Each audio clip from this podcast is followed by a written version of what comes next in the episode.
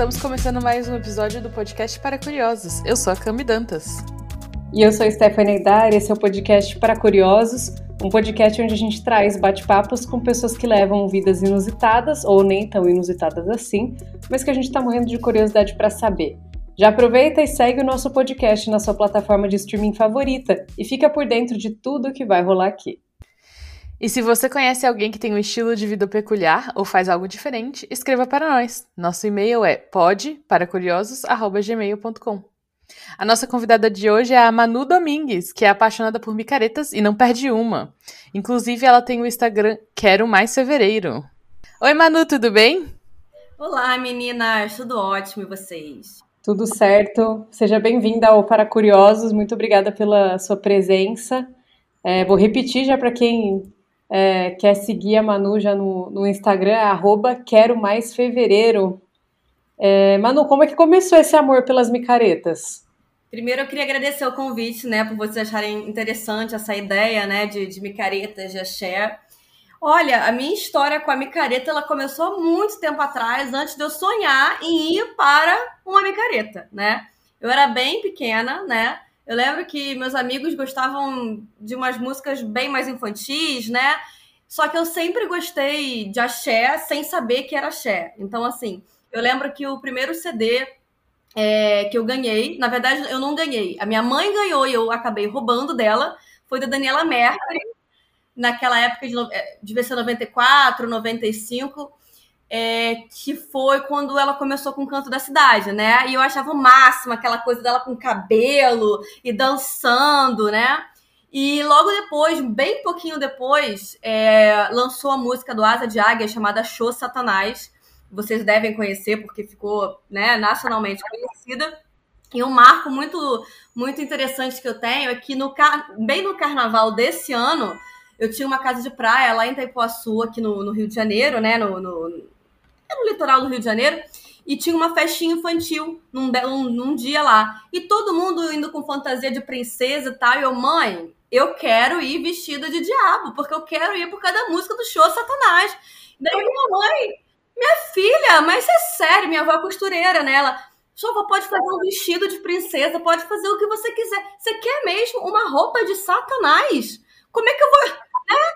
E eu fui para o bailinho de Satanás. Inclusive, uma curiosidade engraçada é que faltou a luz no meio do baile. Era meio, já era meio de noite, faltou a luz e o meu chifrinho era o único que iluminava, né? Eu virei meio que ponto de, de base aí da. Referência.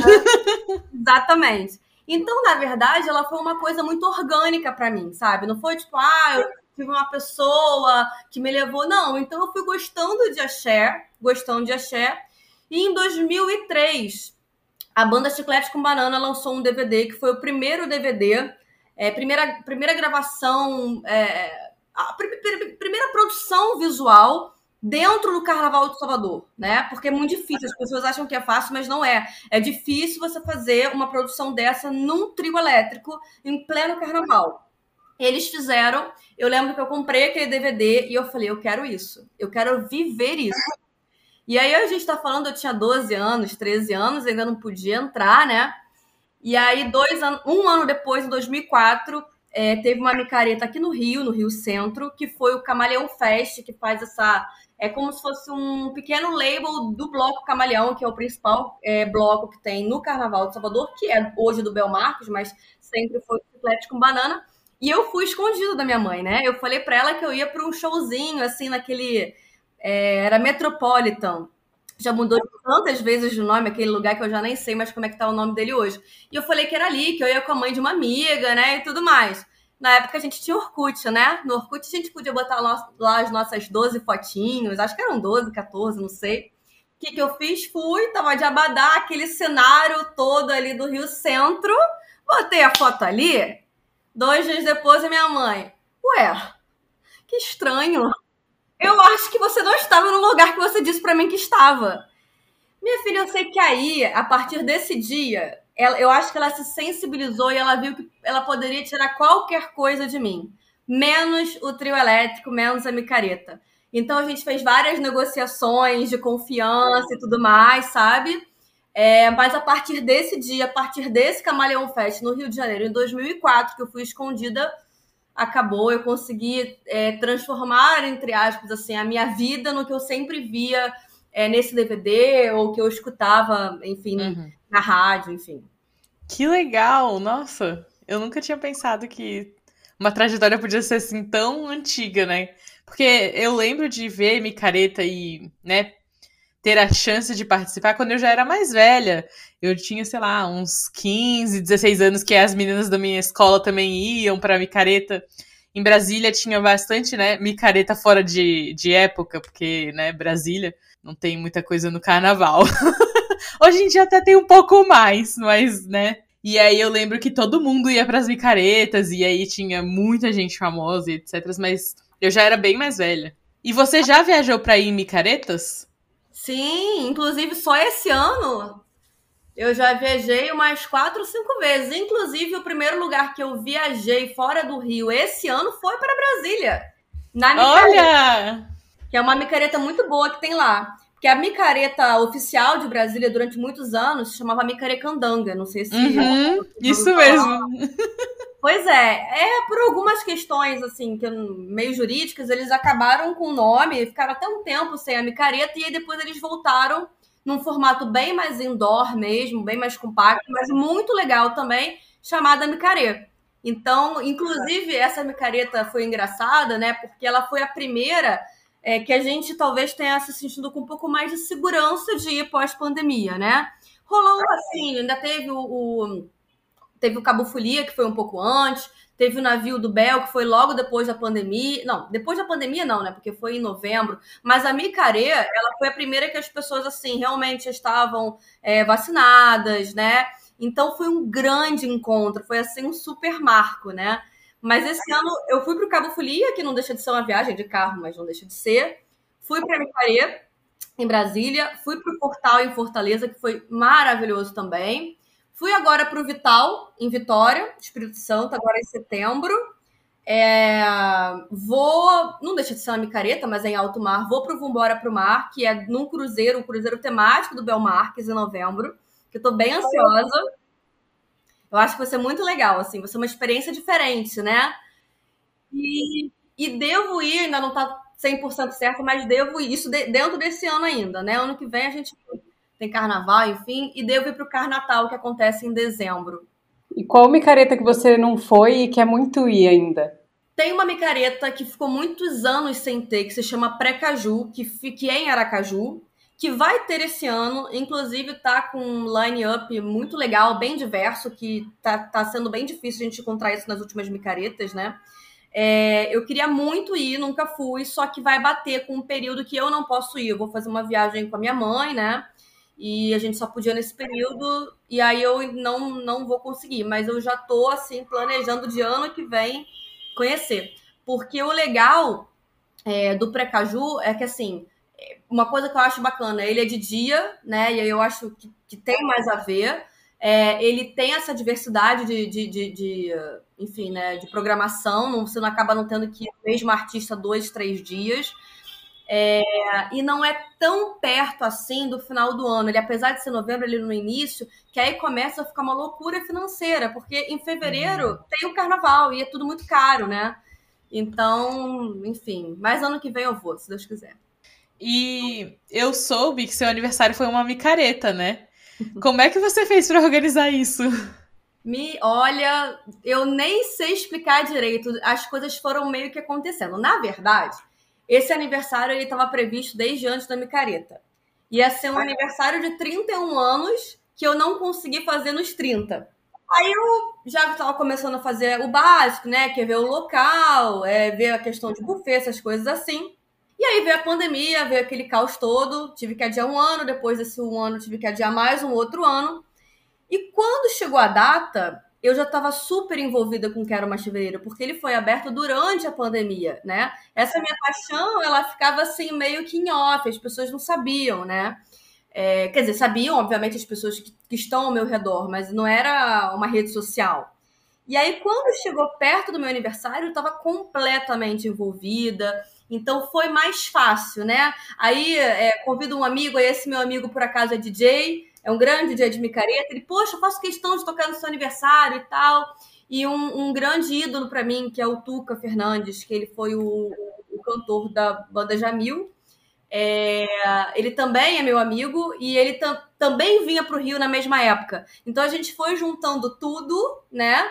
É, uma banda também.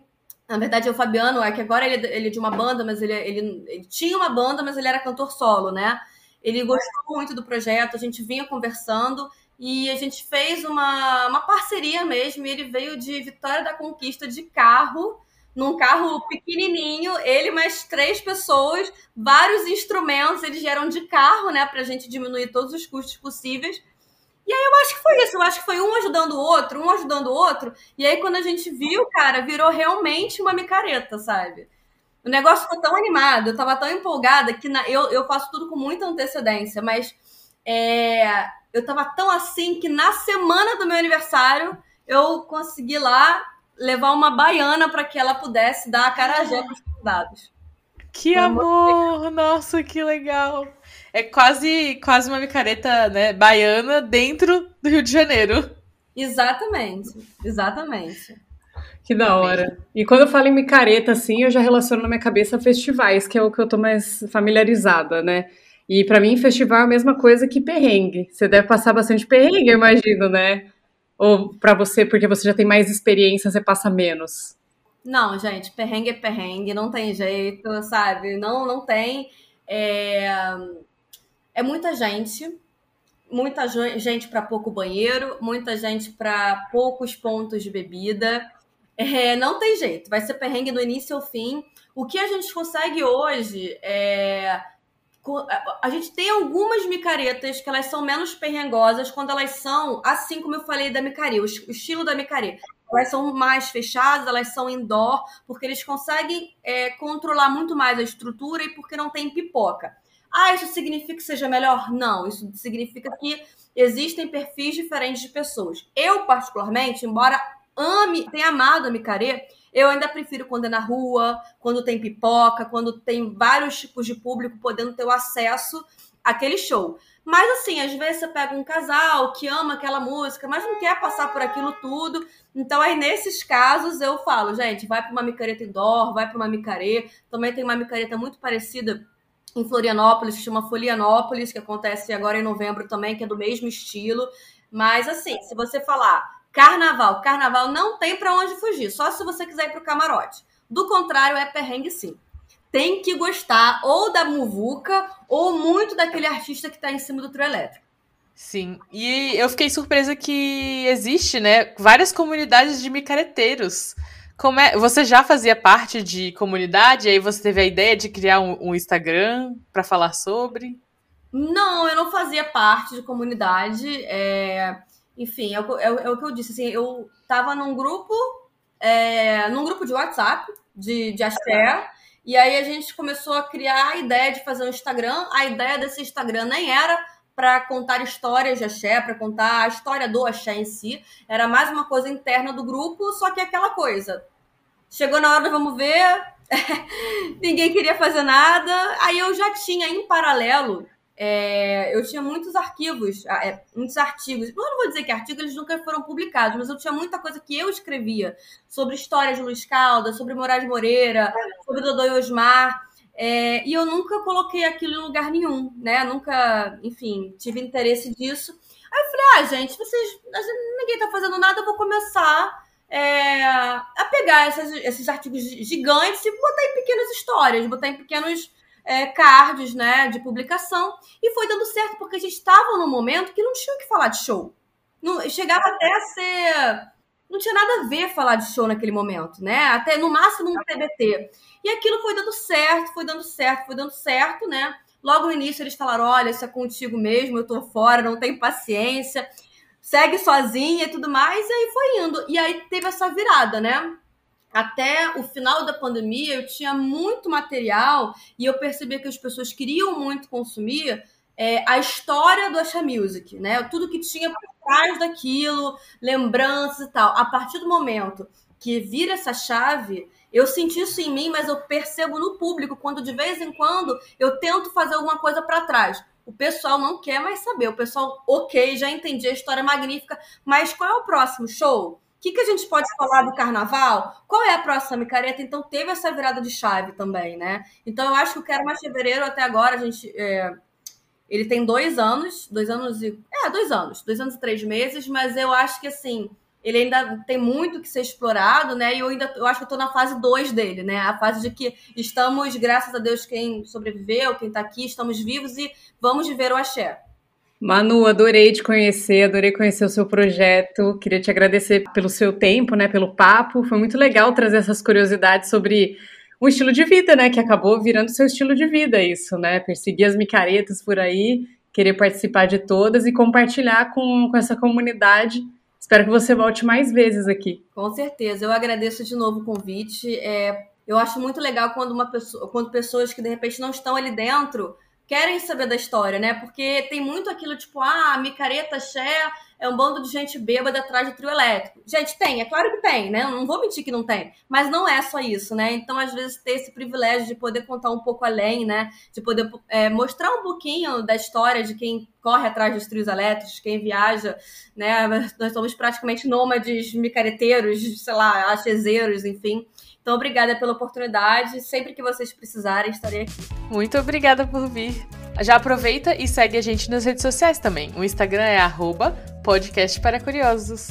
E você que está ouvindo a gente, segue a Manu, arroba quero mais fevereiro. Cami, um beijo para você, um beijo para você, Manu. Beijo para quem está ouvindo a gente. Até o próximo. Beijo, até mais. Beijo, pessoal.